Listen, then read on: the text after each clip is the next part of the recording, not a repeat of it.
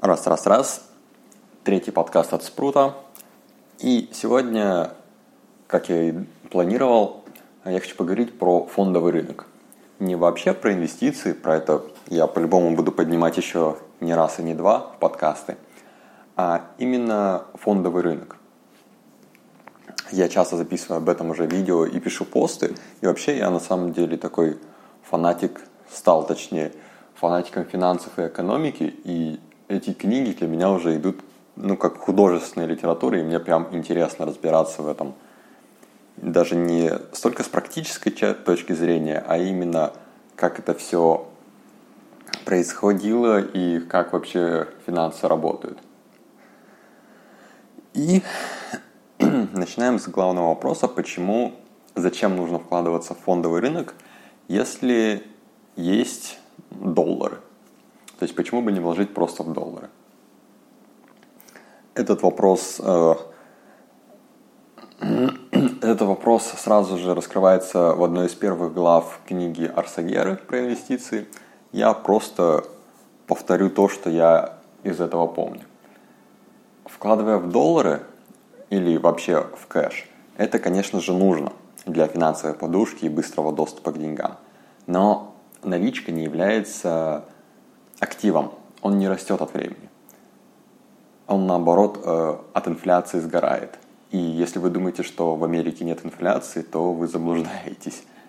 И те статисти... ту статистику, которую показывает э, аналог Росстата в США, он очень многое не учитывает инфляции, и лучше, например, посмотреть на тот же индекс Биг Мака. Насколько, уда... насколько подорожала жизнь США за это время.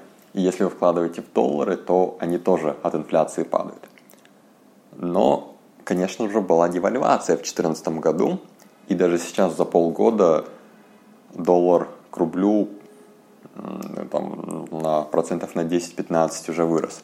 То есть как бы вот чистый доход. Но в этом опять же нет надежности. Сегодня он вырос, а завтра нет. За полгода он вырос на 20%, а до этого там с 8 по 14 год, за 6 лет он не, упал на 10%, например. И таким образом, ну, я не знаю, лично для меня вот вложение в доллары это просто кэш. Это надо, их надо и держать у себя, надо делить портфель, но как инвестиции это не работает. Вы просто закапываете эти деньги или храните их в банке – я имею в виду вот в стеклянной банке. От этого с ними ничего хорошего не происходит. Они просто гасятся инфляцией. Но если вы живете, например, в Украине или в Беларуси, где доступ к фондовым рынкам осложнен, то, возможно, на первых порах будет оправдано просто хранить в долларах, учитывая высокую инфляцию. Ну и в России тоже, на самом деле. Учитывая высокую инфляцию – точнее, более высокую инфляцию, чем инфляция доллара, можно на этом э, что-то зарабатывать сверх инфляции. Теперь про фондовый рынок. Я лично ну, начал вкладываться с апреля этого года, когда у меня наконец-то появился счет в банке, и я смог открыть брокерский счет. И я точно так же откладываю по 10-20% дохода больше у меня просто не получается, потому что постоянно вылезают какие-то новые э, нужды, что-то нужно купить, какие, что-то сделать, там, что-то подарить. И поэтому больше я хотел бы вкладывать больше, но у меня просто тупо не получается. И вот за 10 месяцев я пол... И как, вот, как только мне приходит выплата с Аценции или с RCA, я просто сразу же вот беру и покупаю как, э, на часть из этих денег акции и дальше уже кручусь как могу с остатком. И за, два, за 10 месяцев, почти за год, я таким образом накопил уже почти 200 тысяч рублей. И я считаю это такой хороший результат, потому что иначе я бы их тупо не смог накопить.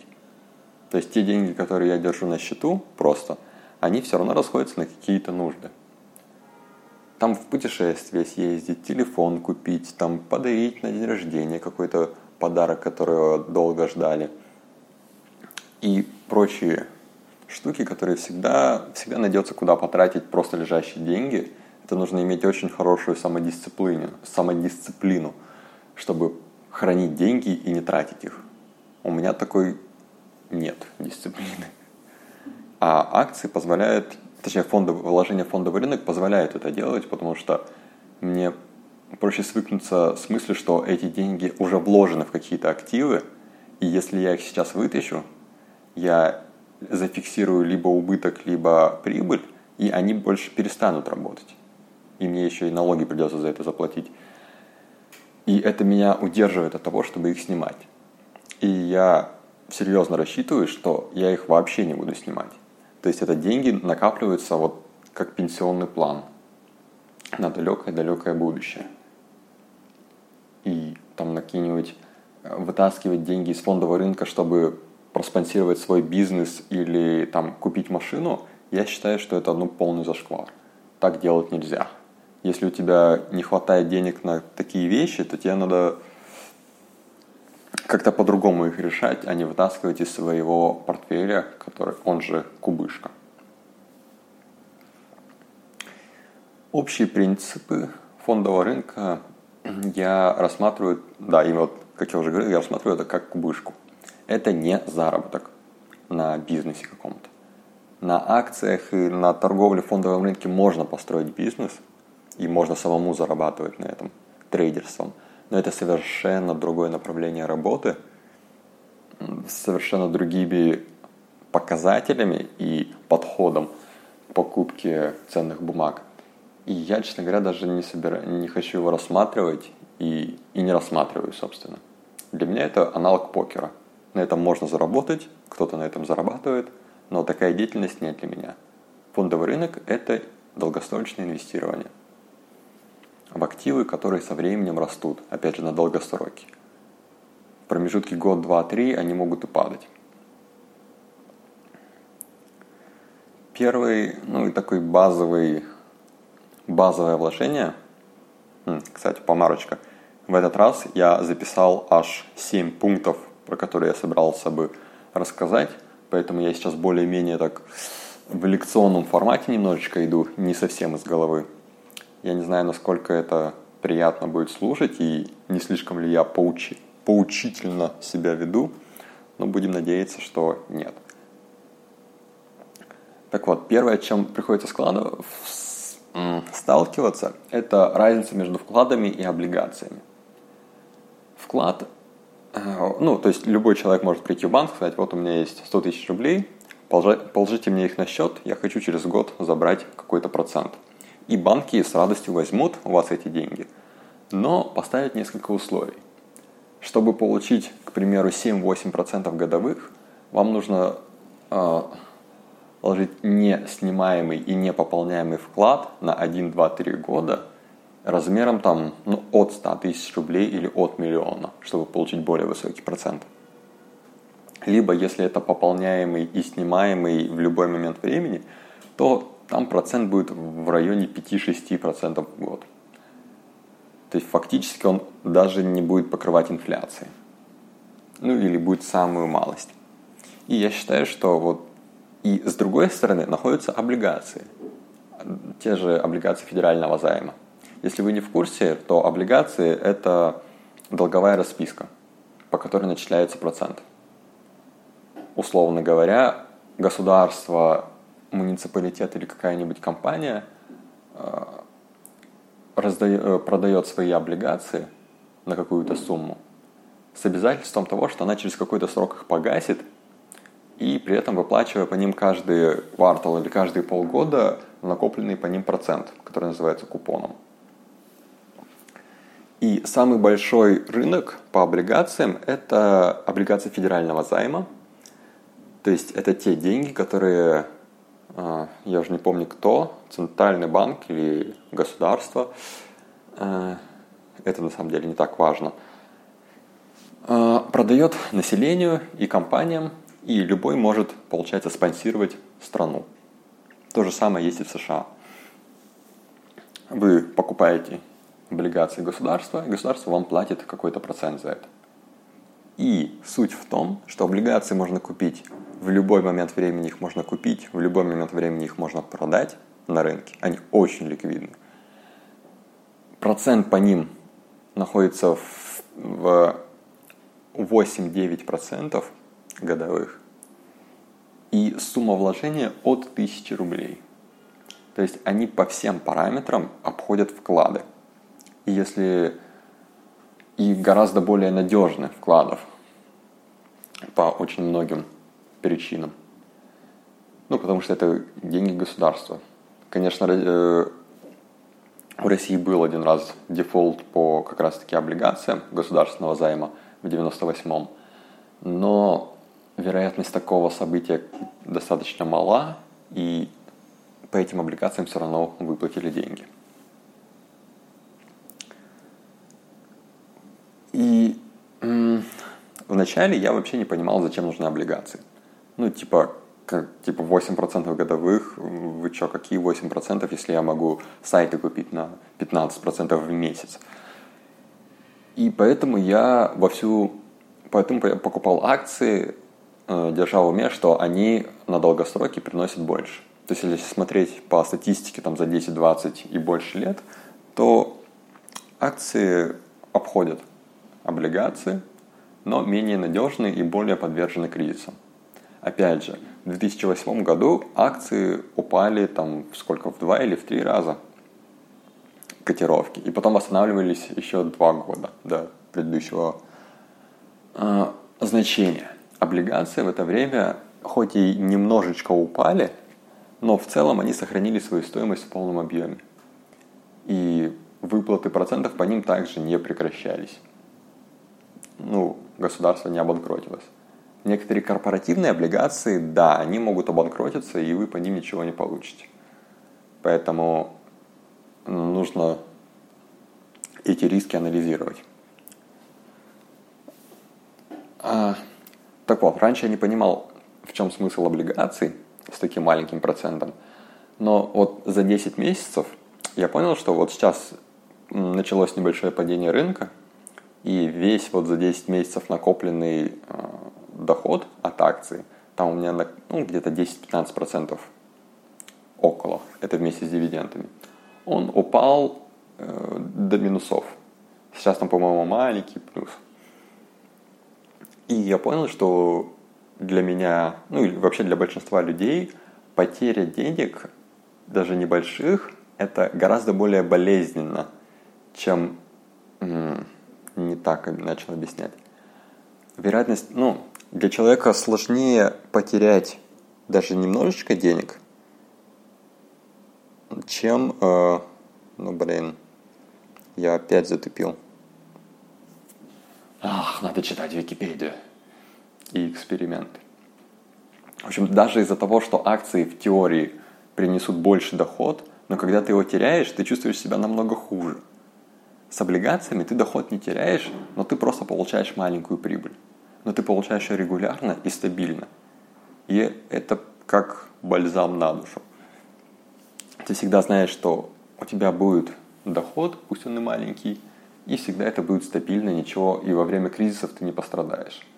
Поэтому сейчас, последний э, закуп акций, я даже увеличил свой облигационный портфель. Теперь он где-то 15% от общего составляет.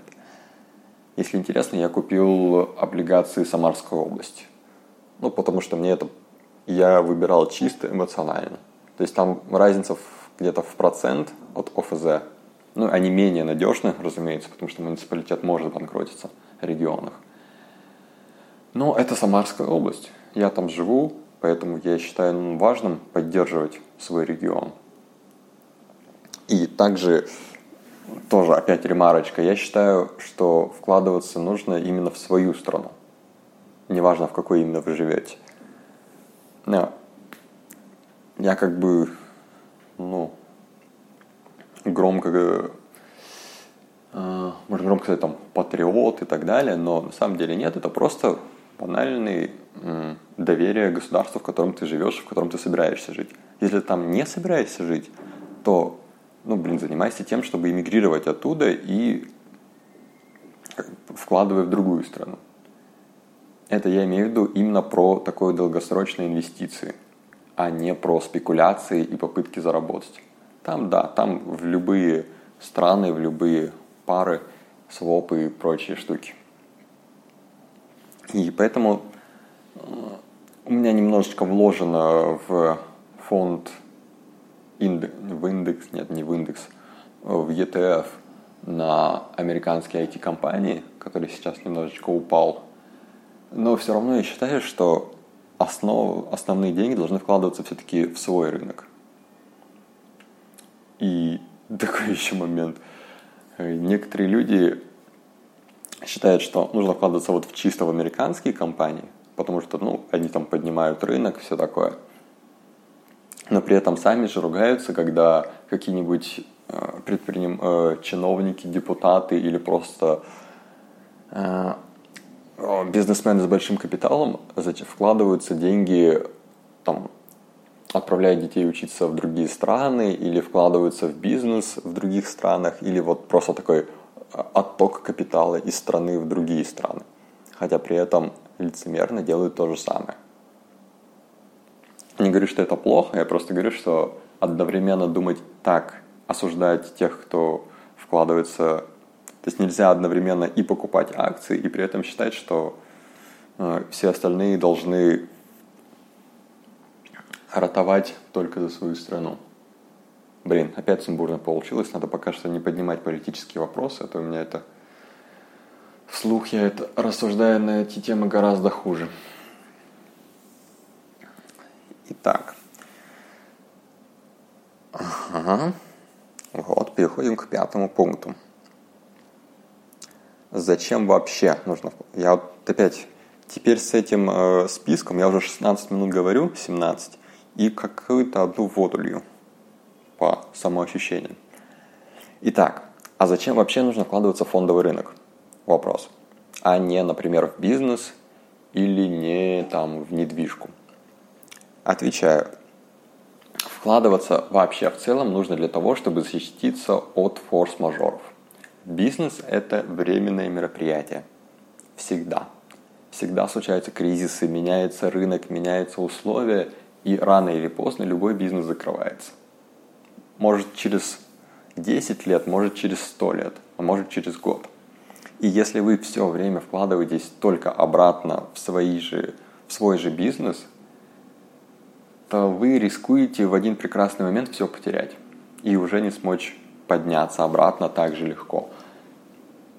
Если же часть из этих денег вкладывать в фондовый рынок, ну, банально даже облигации, как в кредитование, скажем, то у вас набирается определенная подушка, с которой вы можете в случае чего поднять другой бизнес, либо просто пережить какое-то время кризиса, либо кредитовать свой собственный бизнес, если у вас а, там, кассовый разрыв, например. И из-за вот такой, таких вещей многие компании закрывались только потому, что у владельца не было лишних средств, и он не смог быстро найти кредит. Таким образом, и вкладывая, откладывая немножечко денег в фондовый рынок, вы защищаетесь от таких рисков. Я считаю, это очень важно, потому что я не раз, и не два, и даже не пять раз – слышал истории от э, манимейкеров со стажем, которые в этом бизнесе уже там 5, 10, 15 лет, которые в свое время зарабатывали достаточно много, но протупили, ничего не... Э, и, и либо тупили и все тратили, либо с надеждой вкладывали все деньги обратно в свой же бизнес, и в один прекрасный момент источник дохода иссяк, ну, Яндекс сказал, что там САПа больше нельзя. Или там сейчас фильтр на медицинские сайты попер. Такие кризисы случаются там регулярно. И после этого они остались опять ни с чем, и им пришлось заново все набирать. И некоторые с этим справились, а некоторые нет. И это, это печально. А все потому, что в свое время они э, не откладывали какую-то часть денег про запас. Всего лишь. То есть от того, что вы отложите 10% от своего текущего дохода, у вас не станет, не уменьшится комфорт настолько критично.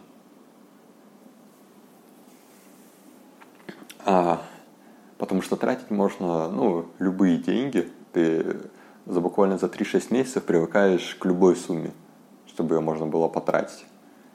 И нужно иметь самодисциплину, чтобы себя ограничивать. Так, теперь к практическим советам.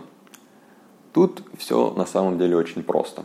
Я считаю, что на небольшом капитале, до где-то миллиона рублей, наверное, совершенно не важно, какие именно бумаги покупать. То есть вот настолько все не важно. Главное, там, в первый год-два научиться откладывать 10-20% от дохода регулярно, каждый месяц. И вкладывать его в какие-то в облигации, в акции, из, которые входят в ММББ, и, ну и все. То есть можно никакие, ни анализом рынка заниматься, ни такими вот ни исследованиями, и ничем подобным. Просто вкладывать. И да, будут потери денег, разумеется. Но со временем вы поймете, как работает рынок, как нужно вкладывать, и за это время вы накопите какую-то сумму на счету портфеле. И поймете, как с ней работать, и вам станет гораздо проще. И уже через несколько лет и определенные суммы в портфеле вы начнете уже более обдуманно подходить к тому, что именно покупать. Мне, конечно же, такой подход не понравился вначале. Я решил, что я самый умный, ну и вообще мне было просто по приколу всем этим заниматься. Поэтому я начал, во-первых, э, выбирал дивидендные акции, которые приносят, платят дивиденды. И смотрел на те, которые, я уже писал об этом блоге, которые сильно падают в цене. То есть это классический, классическая попытка идти против рынка. То есть когда все покупают, и акции, и цена акций растет вверх, значит надо продавать. Если все продают, и акции, и цена акций падает вниз, то надо наоборот покупать. Это очень такой старый прием, но единственный минус, что не всегда можно угадать. Опять же, например, в прошлом месяце я наткнулся случайно на акции компании ОВК, э, вагоностроительный какой-то, которые то ли за полгода, то ли за год упали в два раза. С 800 рублей до 400. И даже были э, исключены из э, индекса МВБ. Я подумал, а почему бы и нет? И купил там на я, по-моему, пытался купить на 10 тысяч, но случайно купил на 20. Я дважды нажал на кнопку «Купить». И потом они, конечно, продолжили падение, но потом выправились, а потом еще раз упали. Но не суть. Важно, что ну, за месяц все равно никаких ничего сказать нельзя определенного. Но суть в том, что если он продолжит падать дальше – до, там, до 300-200. Я просто докуплю еще акции и усреднюсь. Я так уже делал с Аэрофлотом и с Яндексом. Если, она, если эта акция пойдет вверх, то я, соответственно, получу прибыль.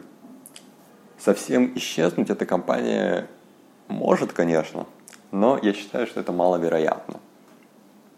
Потому что ну, вагоны нужны. Это индустриальный товар. И даже в этом случае, если они там пропадут, я потеряю всего лишь а, там, 5-8% от своего портфеля. То есть это тоже не критичные потери. Поэтому я вот специально захожу в рейтинг по падению акций, которые именно в, э, в ММВБ есть, в индексе. И смотрю, какие из них сильнее всего упали.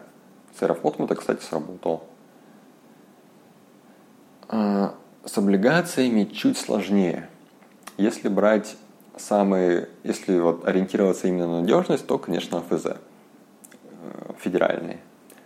Если ориентироваться на чуть-чуть более высокий доход и больше риск, то ОФЗ уже регионов. Ну, я считаю, что тоже, если ты живешь там в Оренбургской области, ну, возьми облигаций Оренбургской области. Ну, как бы почему бы и нет. Ты спонсируешь свою, свой регион. Также я... Э, а, и третье – это корпоративные. Так я взял акции компании... О, акции, облигации компании Левингук, которая производит телескопы и бинокли и прочую оптику. Они есть, ну, можно купить их акции, но они крайне неликвидны. И я... Ну, это очень маленькая компания. Поэтому я решил, что акции я, мне не нужны. Но они также выпустили облигации, миллионов на 50, по-моему. И по ним процент был на 2-3 процента выше, чем по ОФЗ. Поэтому я решил, почему бы и нет. И пока что по ним все нормально. Но корпоративные облигации, особенно маленьких компаний, они имеют свойство банкротиться. И тогда вы теряете всю сумму. Либо с, очень большим дисконтом можете ее продать, облигации впоследствии. Поэтому тут нужно относиться с большой долей осмотрительности. По выбору самих компаний, ну это уже я считаю, что надо брать распределенный портфель достаточно и те, которые платят дивиденды. Так как я не, не хочу, не собираюсь зарабатывать на разнице курсов, то есть сейчас купить акцию, а потом через полгода, когда она вырастет, продать и зафиксировать прибыль. Я хочу именно держать, держать, держать и получать дивиденды. Поэтому я, соответственно, выбираю почти все акции, которые компании, почти все, которые платят дивиденды, у которых есть дивидендная политика, которые более-менее регулярно это делают, и какой-то процент, ну, в районе 5-7 платят в год. Дополнительно к росту акций зарабатываете на дивидендах. Кроме Яндекса. Яндекс их не платит. Также я считаю, ну, опять же, покупка акций – это такая, опять, до миллиона. И именно в целях инвестиций, а не заработка. Это очень иррациональные покупки, которые ну, делаешь просто потому, что тебе нравится компания. Ты прочитал там какую-нибудь историю, и вот те, которые я перечислил, я ни в коем случае их не рекомендую кому-либо покупать. Всегда думайте своей головой, и нужно ли вам эти акции или нет. Я их беру по своим каким-то по своему выбору и по своим параметрам. Например, я из Якутска, поэтому одна из первых акций, которые я взял, это были акции Алросы, которая делает, добывает алмазы. И она, кстати, вот сейчас она прибыльна. И они платят дивиденды. И впоследствии я, скорее всего, буду докупать их и дальше, потому что мне нравятся вообще такой, вот, такие компании. Но вообще у меня такой э, распределенный. При этом по стратегии можно было бы, ну, например, в начале года выбрать 10 компаний и потом каждый месяц в них докупать. Но я считаю, что это просто один большой геморрой так делать, потому что это каждую сделку надо будет фиксировать в, в системе учета. Это можно сделать более сбалансированный портфель, но м- слишком много возни. Мне проще каждый месяц покупать на все вот эти вот 10-20% дохода, которые я отложил, покупать одну, максимум две акции. Либо, например, одну докупить, если цена сильно упала на 10-15%, я докупаю еще таких акций, чтобы у меня средняя цена акции уменьшилась.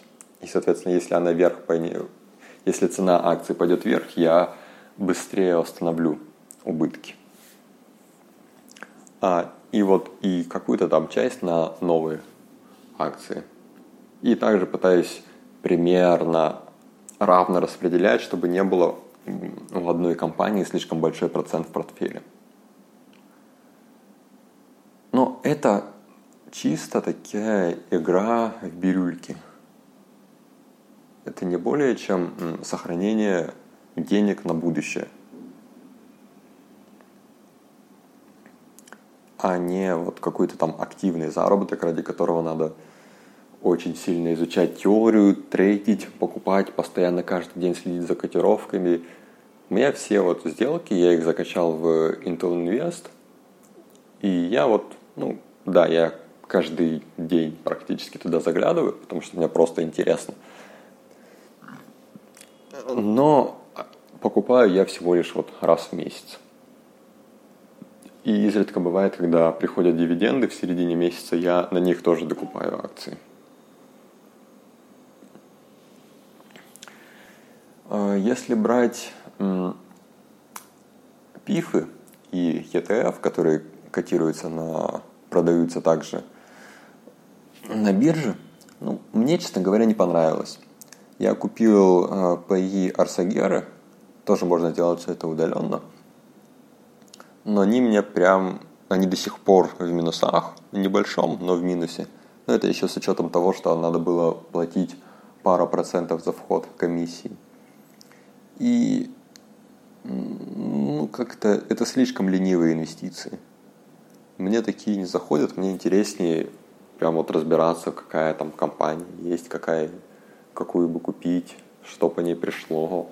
И, ну и самое главное, еще и дивиденды получать. Потому что фонды, не, э, пифы не платят дивиденды. Вот. На рынке США, если что, можно зайти через Санкт-Петербургскую биржу со своими э, небольшими проблемами, но можно.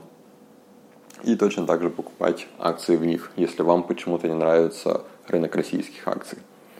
Если говорить про Белоруссию, то беглый Google показал, что, во-первых, через местные банки также можно заключить брокерский договор и работать на бирже.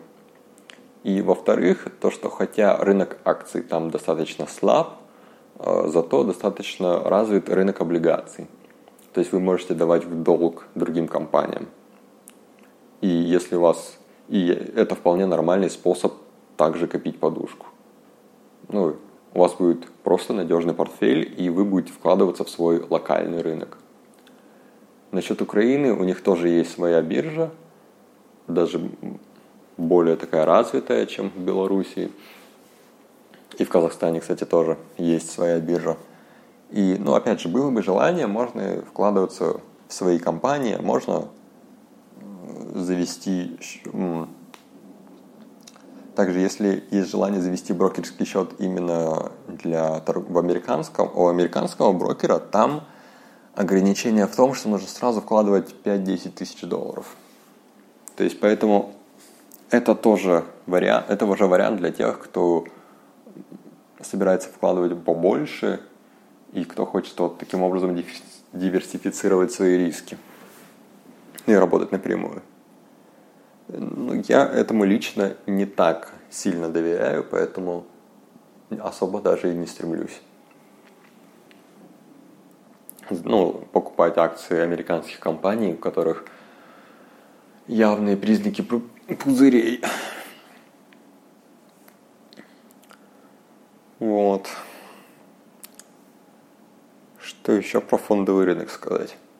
Я еще, конечно же, вернусь к общим принципам, во что инвестировать и что делать, но конкретно про вот какие акции, какие облигации покупать, ну, покупайте любые. Важно не то, какие вы акции купите и там – ой, там через месяц у меня там убыток в 3%.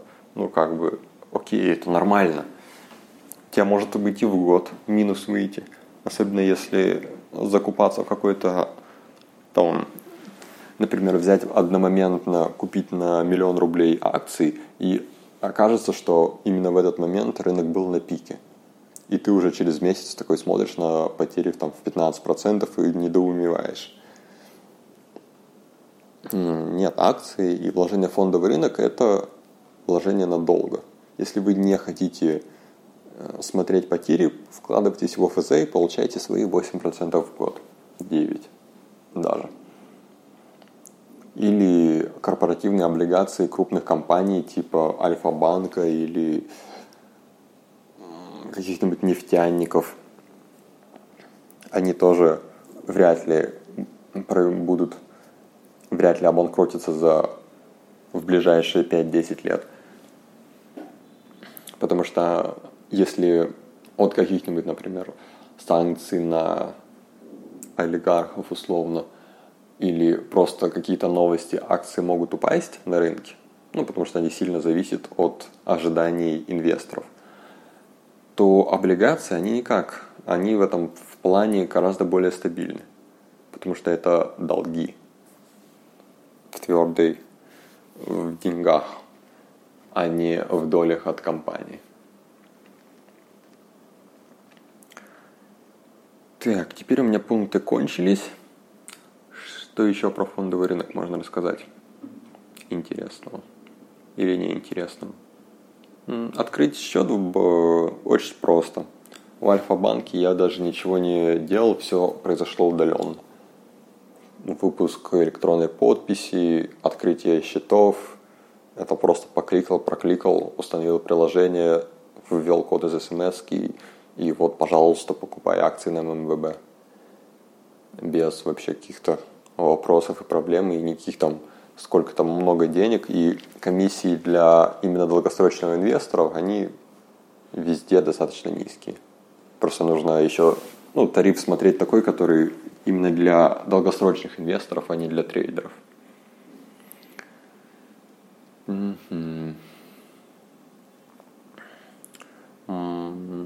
Акции, акции, акции. А, блин. Ну, понятно, э, возвращаясь к началу, понятно, что доллары и золото, хоть, и, хоть в, в реальном металле, хоть и в металлических счетах, это практически то же самое. То есть, конечно, можно взять, если вы в долларе не уверены, но это, по сути, те же самые не активы. А вот акции золотодобывающих компаний – это уже активы.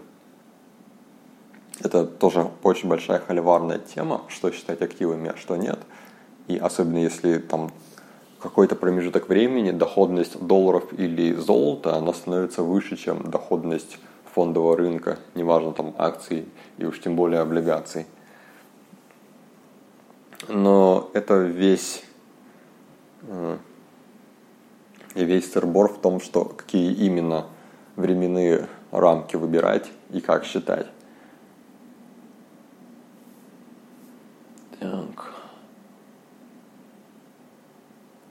Ну и продолжая политически, да, я предпочитаю вкладываться вот в акции российских компаний. Я им больше доверяю, я умею читать, не умею точнее, я могу в теории читать их отчеты. И Тинькофф Банк, кстати, часто проводит разборы какие, в банках. У них есть целая серия статей для инвесторов. Я вот ее очень рекомендую тем, кто именно собирается под именно вот инвесторское мышление, потому что они очень грамотны в этом плане. И у Тинькофф банка тоже очень удобный э, брокерский э, клиент, мобильный клиент для покупки акций и точно так же очень быстрое открытие. И вот всего две компании, у двух банков вот такие вот развитые клиенты, с которых можно легко покупать акции. И у них целая серия статей о том, как считается прибыль, как, э, как более-менее считается отчетность компаний по разным способам отчетности. И они пишут какие-то определенные выводы, которые можно из этого сделать. Я настоятельно рекомендую, э, если вы собираетесь заняться инвестициями в фондовый рынок, то взять и просто ну, почитать эти статьи. И также почитать статью, ой, книгу Арсагеры про инвестиции.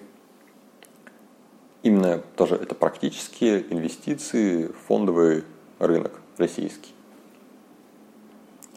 Они также сравнивают часто с американским рынком, но, ну, чтобы показать разницу. Так что это тоже э, можно мотать на ус. Из YouTube каналов я даже ничего особо... На, из YouTube каналов Crimson Alter, но там не совсем про вот, практическую часть, там скорее про теорию, теоретическую и аналитику. То есть какие именно мировые события влияют на котировки акций, компаний и вообще на эти штормы на рынках. А, и, кстати, про штормы. Да, есть такая вещь, как кризисы. Это в среднем каждые 10 лет, а то и 5, на каких-то рынках появляется кризис, который э, роняет ликвидность рынка на очень много пунктов. Это было в 2008, это было в 2001 или 99, когда там крах доткомов был. Были азиатские кризисы в 90-х, нефтяные в 80-х или 70-х. Ну, то есть они происходят регулярно. Это такая, э, собственно, фондовые рынки на этом работают, потому что кризисы очищают рынок от неэффективных компаний. То есть те, как раз таки те компании, которые из-за своего кассового разрыва и перекредитования, они не могут оставаться на плаву, когда разгорается шторм. И да, в этот момент можно потерять прилично денег, но это также позволяет, когда на дне, закупиться по дешевке акциями компаний и через несколько лет получить э, доход по ним несколько раз выше. Но это нужно вот именно холодный расчет и ум. То есть не поддаваться панике и идти четко против рынка. И иметь возможность проиграть. Но при этом это один из таких, одно из событий, которые могут сильно улучшить финансовое состояние именно в инвестиционном плане. И, пожалуй, на сегодня все. Я уже 42 минуты говорю чисто про фондовый рынок. И следующий подкаст, я думаю, посвятить чисто про путешествия поговорить, а конкретно заб... ну, не забытый, а просто пропущенный пост про Таиланд. Лучше, если его подкастом сделаю. Хотя завтра Новый год. Ну, как бы, а, кого мне поздравлять. И до новых встреч!